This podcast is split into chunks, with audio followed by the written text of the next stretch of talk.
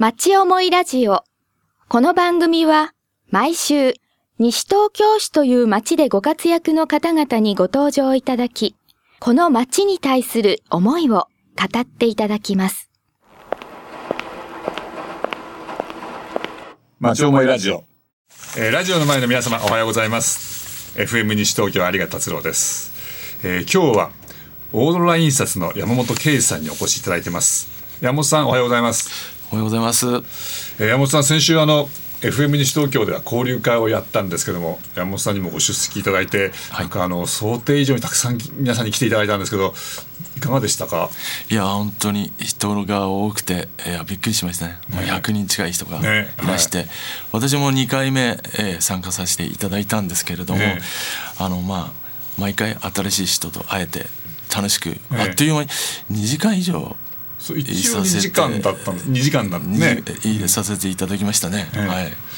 ねあのー食べるもんなんかも地元のお店やなんかにも出していただいて、えーまあ本当手配が、えー、FM さん大変だったんじゃないかなと 思いながらも本当にご苦労様という、ああいう場を設定していただいて、えー地元の人間としてはですね本当感謝しております。あありがとうございます。あのそういうふうにこうこの町の方々またまたこの町に関連する方々がお越しいただいてなんかお互いに顔を見てこうつながっていくっていうのかな、ええ。そういう場になれればなと思ってもうなんか4年4年ぐらいやってんのかな？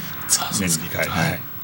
まあ行けば本当に素直な気持ちで皆さんと話が できまして、はい、ありがとうございました。はい、いやありがとうございます。で山本さんは、えー、とオーロラ印刷っていう、まあ、あの印刷会社をこの町でやってらっしゃいますけども印刷業としてのこう取り組みとしてまたいろいろ新しいこともやってらっしゃいますよね。え自分がですね、まあ、10年以上にわたって、えー地元の映画のシネマクラブというのをやってまして、はいで実習制作映画という短編映画のコンテストもやっていたりしてですね、まあ、まあ昔から映画がとても好きで、はい。えーでしたんでまあ最近あのインターネット上に、まあ、デバイスがいっぱいですね、はい。ありますし。スマホでもパソコンでもはい。はい。で無料で見れるというようはない。形になっていますんで、あの動画とですね、ええ。まあ、印刷物の、ええもうまあ、連動するという、はい。まあ、QR コード、今流行りであの AR という、えー拡張現実という、えーシステムを使って、はい。えー印刷物から動画にはい移すというような形があるんですけれども、はい。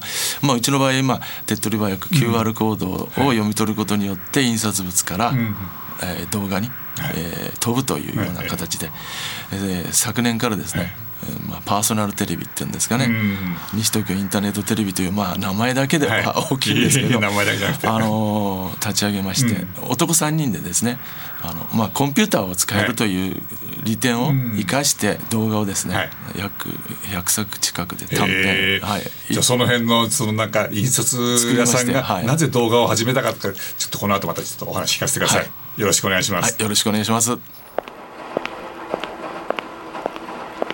町思いラジオ。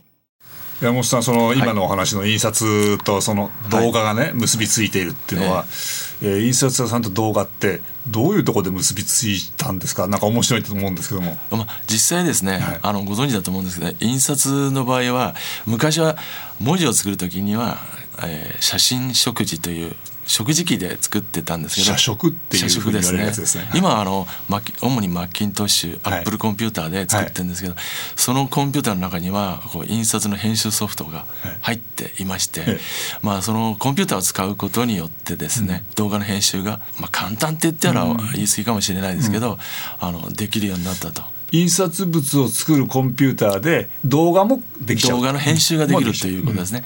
まあ今スマホでカメラ撮って、はい。ただ撮るだけでは、まあ、あのタイトルとか編集ができないんですけど、まあ、そのコンピューターを使うことによってタイトルを入れて不要な部分は削除して、一本の人に見せてもらうにはやはりタイトルつけて、ん。少し、えー情報発信の内容を加えて一本の作品にするというのを、まあ、1分間から3分間ぐらいの間で、まあ、作ってできればまああの起承転結って言えばちょっと言い過ぎかもしれないんですけど、それことそういうのことによってあの作品ができる作品として。はい。はい、そういうのを皆さんに見ていただくっていうようなことを努めていますけど、最近もあの、えー、と総持寺あのお寺でやった、はい。あの星祭りっていうのが年末にあって、はい。その映像がその出てらっしゃいましたね。出してらっしゃいました。出てます。はい。ええ。ああやってこの町の出来事をこう撮っそうですね。少しでもこう街の出来事であっても、ただ撮るだけでなくて、こう不要な部分は削除してタイトルをつけて、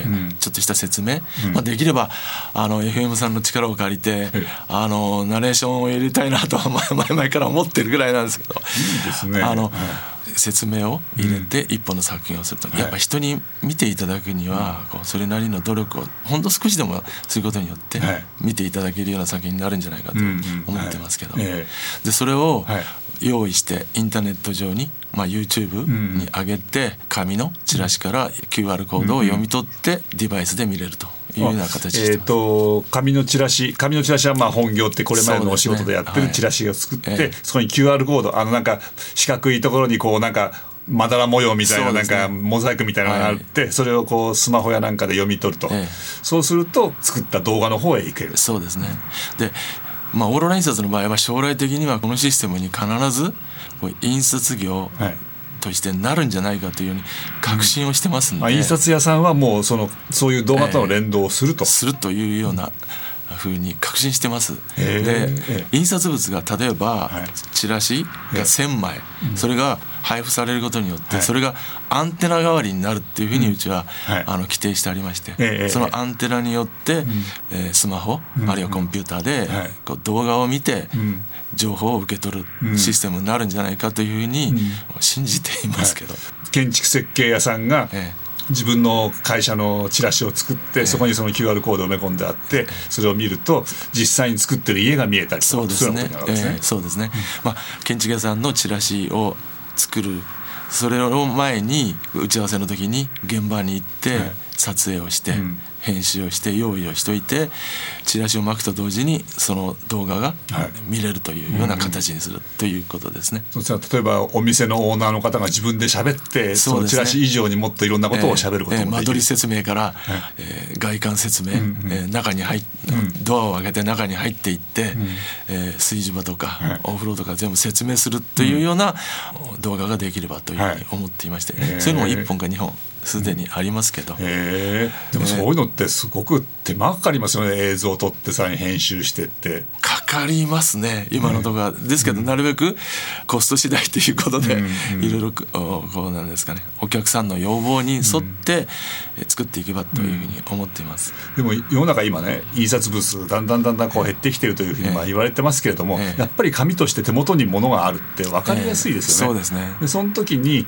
印刷に固定固定されただけじゃなくてその動画として動いてるものが見ることができる、ええ。なんかちょっと例えば FM 西東京の番組表なんかもこう3か月に一遍作って、あのいろんなところにお店に置いていただいたり、駅に置いてあったりするんですけど、例え。ばその中に何か読み込むとパーソナリティが喋っちゃうなんてこともできる。えできますね。いいなえいいと思います。いいですね。えあの、FM さんのパンフレットの、えね、社長の写真を それはなくてもいいと思いますけど。え社長挨拶ということもできると思いますし、えええー。あでもそうしたら本当社長挨拶だってやっぱ他のいろんな会社でもそういうことできるわけですよね。できますね、ええ。え今はまだまだ、ええ。えーそういうシステムはこう認められているのは少ないんですけど、まあ、将来的には今のような形になるんじゃないかと思いますね。でもそれにはやっぱり動画を制作する能力というかセンスとか、ええ。それもかなり必要ですよね。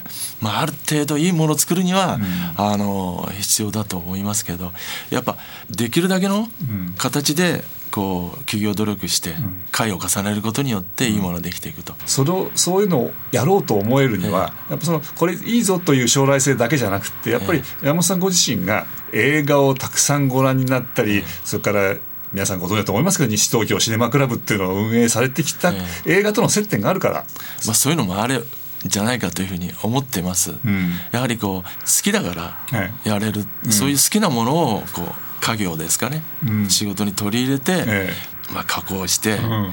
発信できるということで、やっとなんですかね今まで自分が培ってきたのがこう形になって実を結んで、新しい業態に進めるんじゃないかというふうに、まあ、オーロラ印刷ではこういつも話していますけど、はい。その今まであのオーロラ印刷と、え山本さんを通してオーロラ印刷とし西東京シネマクラブっていうのがあって、全く別のものというような感じでこうやってましたけどちゃんとそれがつながってくるわけですね。やっとつながってきたという、初めはですね社内でもですね、えーこんなもので、えーやるよりは印刷だけでこう進んでいこうというような話も、うん。出ていたんですけれど、はい。やはり何本か作ることによって人がとても喜んでくれると、ん。こういうシステムでやりたいんだけどっていうことで、提案すると、まあ、本当聞いてくれて作ってくれたものに対してはとても喜んでいただいてますし、今法屋の方の駅前の方でもですね、駅前マップっていうのを作ってまして、はい。駅前の、ま、お撮影に行ってええ。編集して、ん。お店の何店かのお店のこう、えー営業的な動画もありますしそれを連動させて QR コードから読み取って見れるようにして。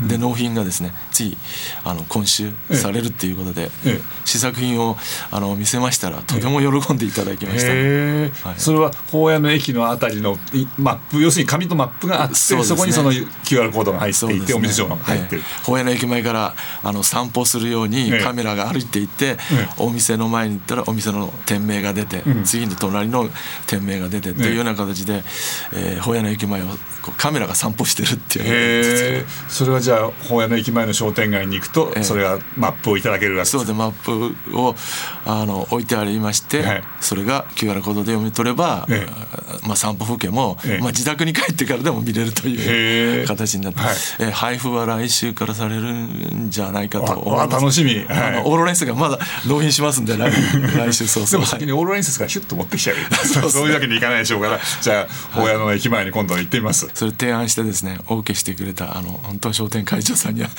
えーもう第一作で済んで、うん、感謝してます。はい。楽しみです。町思いラジオ。法屋の駅前がそうやって作られて、はい。あの西武園員さんの八木沢の駅前も今商店街が、ええ。商店街のなんかあの電柱みたいなところにスマホをかざすと街の情報が出るっていうのがなんかはい。動き始めてる、はい。動き始めるのかな、はい。これから、ええ。なんか今。ありますね。この街がなんかいろんな新しいことで、えーですからあの名所旧跡に行って、あースマホをかざしてやると、こう説明が流れるっていうようなことはすでにあの多摩市でしたっけね、う。ん去年あたりでやっていましたよね、うん。まあ、そういう時代になってきてんじゃないでしょうか。えー、本当に法屋のマップ手に入れなくちゃ、えであのーシネマクラブ西東京シネマクラブが、えー、と映画会をずーっとやってこられて、えー、とその法屋の駅からこうずっとなんか黄色いハンカチがずらーっと並んだこともありますよね、えーはい。あれは。えあのまあ山田裕二さはい。んに来ていただくように、あの今から4年ほど前に法屋の駅前東町商栄会さはい。んなんですけど、そしてあのお願いに行きまして、え駅前からほ小森ホールん。まで、えー商店街に黄色い旗をかけてくれないかということでお願いに行きまして、OK をいただいてですね、ええ。で山田裕二さんにこうお手紙書かせていただいて、えまあ、その前に3回ほど書いてたんですけど、もう駅前から小森会場の小森ボールまで、えー旗を立てて待ってますのでぜひとも、え山田洋次デーというのをやりたいですということで快く来ていただいて、いやまあ夢は叶うもんだなと。あの駅前からこう黄色い旗が並んだ時には本当嬉しかったです。し、ええ。それによって、まあ、シネマクラブというね、市民映画団体がこう小森ホールだけでやってるんじゃなくて、商店街からずっと黄色い旗がかかるってことによって、もう本当皆さんに知られるようになりまして、ええ。本当に応援していただけるんだなというのを、直に感じることができましたね。ええ。ええそもそもシネマクラブっていうのは、はい。えーと山本さんがお作りになられたんでした。本来はですね、ええ。あの田無市にある八戸公民館ではい。講座がありまして、ええ。その映画講座から、あの起こったシネマクラブで、ええ。映画講座そうですね。映画鑑賞会みたいなのですか、えー映画100年ということで、はい。映画講座を3か月にわたって八戸公民館がやったんです、うん。はい。その時の受講生が残って、ええ。シネマクラブを作ってその時のこうなんですかね発起人の一人が私だったんですけど、それからこう毎年何回かずずーっと続けて映画を。そうですね。あの、えー、木漏れホールがはい。できましたんで、で場所を木漏れホールに上映の場所を移して本屋シネマクラブという形になって、2ヶ月に1回ずつ定期的に上映会をやると、うん。えーまあ自分たちの街にこう映画館がないので、映画好きが集まって、ん。映画館の代わりをやるというような団体ですから、はい。あのだって作品も本当に有名な映画ばっかりですよね。えーあのまあ映画にうるさい人間が集まってますんで あのかけて意義のある映画ですね、うん。あるいは自分たちがやってこう意義のある映画を選ぼうということで、まあ、やっていますけど、まあ、自分たちが自腹で劇場で映画を見見て確認して、この映画を自分たちの街で、あの見ていただいて、こう街の人たちと一緒に感動するというのを趣旨にしてますから、まあ、その時に上映できる作品のあーを選んだ中で一番いい映画を選ぼうということでやってますけど、で映画会社がそういう市民団体にね、その映画のまあフィルムといいますか、はい。データといいます。かそういうのを貸すなんてそう簡単じゃないんですかいや初めの時は本当苦労しましたね。で私自身その口調がそんなにあの上手じゃないんで 電話かけてですね「えーすいませんあの法屋シネマクラブと言いまして映画の上映団体なんですけど映画を貸してください」って言った。ら「あ申し訳ございません。学生さんには貸さないんです」って。い う学生さん。すぐ断られたんですけど、え。いや学生じゃなくてまあ市民団体で地元地元に映画館がないので、はい。映画あの上映会を開きたいんで、まあ、ちょっとお話聞いていただければあの伺いますからということで、じゃあちょっとじゃあまあいらっしゃいと言われたはい。会社がありまして、ええ。今はないんですけど松竹富士山という、まあ、今の松竹系の洋画部門の会社、で即次の日に、えー銀座まで行って説明して、ええ。うん映画を貸していただくというようなことになりまして、ええ。ーその時に会ってくれたあの部長さんがはい。本当に英断ですね、普通はあの貸さないんですけど、まだまだあの今のように、えー市民団体に貸すようなことが行われてなかった時なんですけど貸してくれました。その時が、ね、映画ですね「セブン・ヤーズ・イン・チベット」というブラッド・ピットの映画だったんですけど、うんうんうん。えー第1回目のあの市民名画座の作品として上映したんですけどもう忘れもしないですね。小森ホールが前になりまして、ええ。ーもう本当に嬉しかったですね。えー、法や木漏れ日ホールでずっとやってこられて、ええ。やっぱりその西東京全西東京シネマクラブってことだから、ええ。西東京全体ってことって今後またなんか木漏れ日ホールだけじゃなくて、もうちょっと広げようなんてこともお考えじゃないんですかもしかしたら。いやあの今はですね、ええ。シネマクラブの中でですね、田無地区でもですね、ん。やりたいというようはない。声が出ています、ええ。木漏れ日ホールだけでなくてですね、やはりこう田無の市民会館という立派なホールがありますし、まあ、席数500席近くありますんで、そこでもあのやれないかなと思っています、田無のあたりですとちょっと法やの木漏れ日ホールそん歩きゃ歩きゃ歩けるぐらいの距離だけどなかなか行き慣れてないと遠い感じがしちゃうんですね。そうかもしれないですね、え。はい。でもあのそこの市民会館だって、ええ。駅から10分ぐらいかかりますし、ね、決して近くはないですよね。そうですか。やはりあの自分たちはですね、ええ。やっぱ町町でやり町で、うんうん。町の人と一緒にやりたいっていうふうに思っていまして、え。少しでもですねえ、こう西東京はい。の街が活性化に、まあ、自分たちのこう映画によって活性化ができればというような思いもありますし、はい。自分自身、まあ、オーロラ印刷というこう自営業者の一人としてですね、はいやっぱ街が元気になる方法はこうなんかないかなというふうにいつも考えてるんです。えええ映画をその田無の駅の近くの市民会館でやると、ええ。田無の街のこの活性化とかそういうところにつながっていくんですか？実際ですね、あのまあ、人が動けばというふうに考えてはいるんですけど、まあ、ポスターを見てはい。チケットを買いに行って、あるいは法屋の駅前の方ではですね、はい。スポンサーさんにお願いしてるええ。商店とか企業さんが何何件かあるんですけど、はい。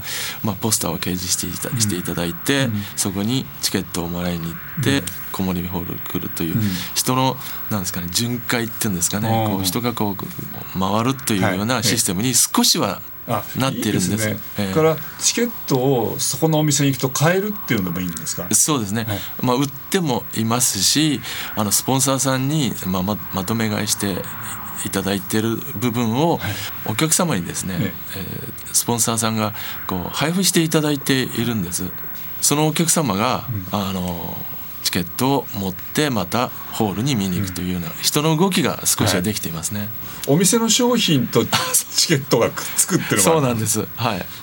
あの2つありまして、えー、と田無地区ではグラスハープさんというパン屋さん。パン屋さんですよね。はい。えーパン屋さんにチケットと、まあ、アンパンをくっつけてシネマアンパンという名前でですねあの売っていただいて、ええ。ーアンパン100円に、えーの部分ですけど、はいあのチケットは900円、ああはごめんなさい。800円です、ね。800円。あともう一つ朝日製菓さんで。あ仮にとあ、えーシネマカリントシネマカリントはいははえー販売していただいてまして、はいあのチケットにかりんとうが、ええ。まあ、サービスのような形でついてるというような形になってまして、ねはい。そうすると映画見に行きたい人は、えー、とその塩あん塩豆あんパンだったり、はいなんとかかりんとうだったりとか、そのお店のものを買うと映画のチケットがついてるんですね。ええ。そうですね。まあチケットの代金でアンパンがサービス ついてるっていう形になってるんですけど、えまああの本当お願いしてわがまま言いまして売っていただいて。いやでもお店の方もそれでまたいろんな、ね、新しいお客さんが来るでしょうし。で今年からですねグラスハーフさんのシネマアンパンは発売になったんですけど、えー、朝日製菓さんの方のチケットも2年ほど、ええー前からやり始めてまして、だんだんだんだんシネマかりんとうは、まあ、売れ始めていまして、ええーチケットを買いに行くのは、まあ、朝日製菓さんに行く方が多くなってます、ね、いいな。それがまたあのじゃあ、えー田無の市民会館で映画が始まるようになると、ええ田無の周辺のお店でもそういうようなことが起きてくると。いいですね。ね。おお願いできるところがあれば、えー本当は FM さんで からでも紹介していただきたどんどんいです。ねやりましょうよ。2つ重なることによって何か新しいものを作って、うんうん。こうやっていければ余計いいものができるんじゃないかなというふうに思って、はい。えそういうことをですねよく毎日のように考えてますね。あれとあれをくっつけてこういう形とかあれとあれをかくっつけてこういう形。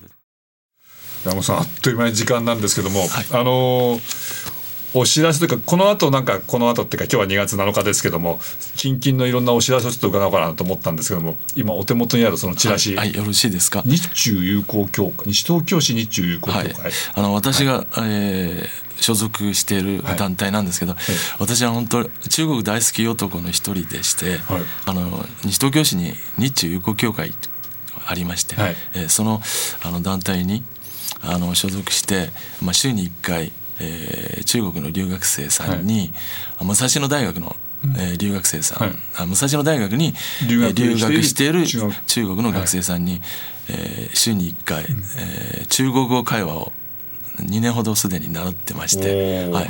まあ本当まだまだあの初歩なんですけど、えーまあ、旅行に行ってちょっと使ったりしてちゃんと通じます ね。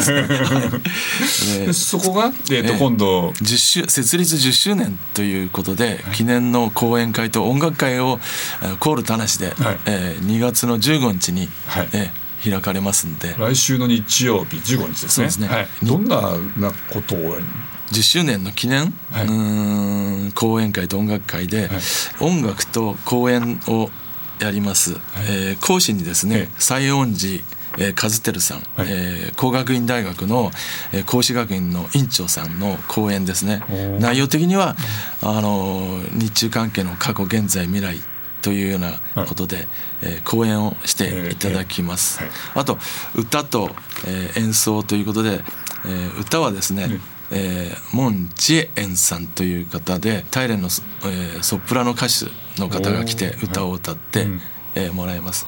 あと皆さんご存知だと思うんですけど、えー地元の、えー、ニコ幼稚楽団の、はい。えーニコ演奏が、はいはい。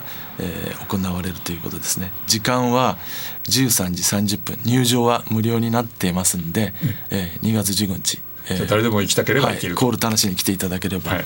中国の文化に、はい。えー触れる機会が あると思いますので、はい。はい、あと映画の方はシネマクラブの映画の方はどうですか、えーシネマクラブはですね、はい。3月の13日。今度は金曜日なんですけども「はい。えー超高速参勤交代」という映画を、ええ。えー木漏れ日ホールで、えー行いますんで、えー皆さん来ていただければと思います。超高速参勤交代、えーちょっと喜劇的ななあのタイトルがついてるんですけど、え映画はですねあの新しい切り口のもう本格的な時代劇で見れば本当に楽しいそしてまたあの感動もできるというような良質なええ。あの時代劇、え。ーできています。はい、3 3月の月の13日。あごめんそうですね、はい、13日金平日3月の金曜日13日、はい。金曜日木漏れ日ホールです、はいまあ、10年間続けてきた実績でですねだいぶこう映画会社さんうん協力を仰げるようになってきましたと当に皆さんのおかげでえーコモリーホールに来ていただいてる清水さんの皆さんのおかげで続けられるように、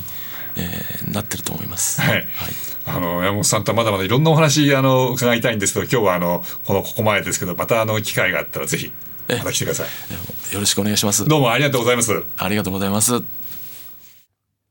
お楽しみいただけましたでしょうか？町思いラジオ。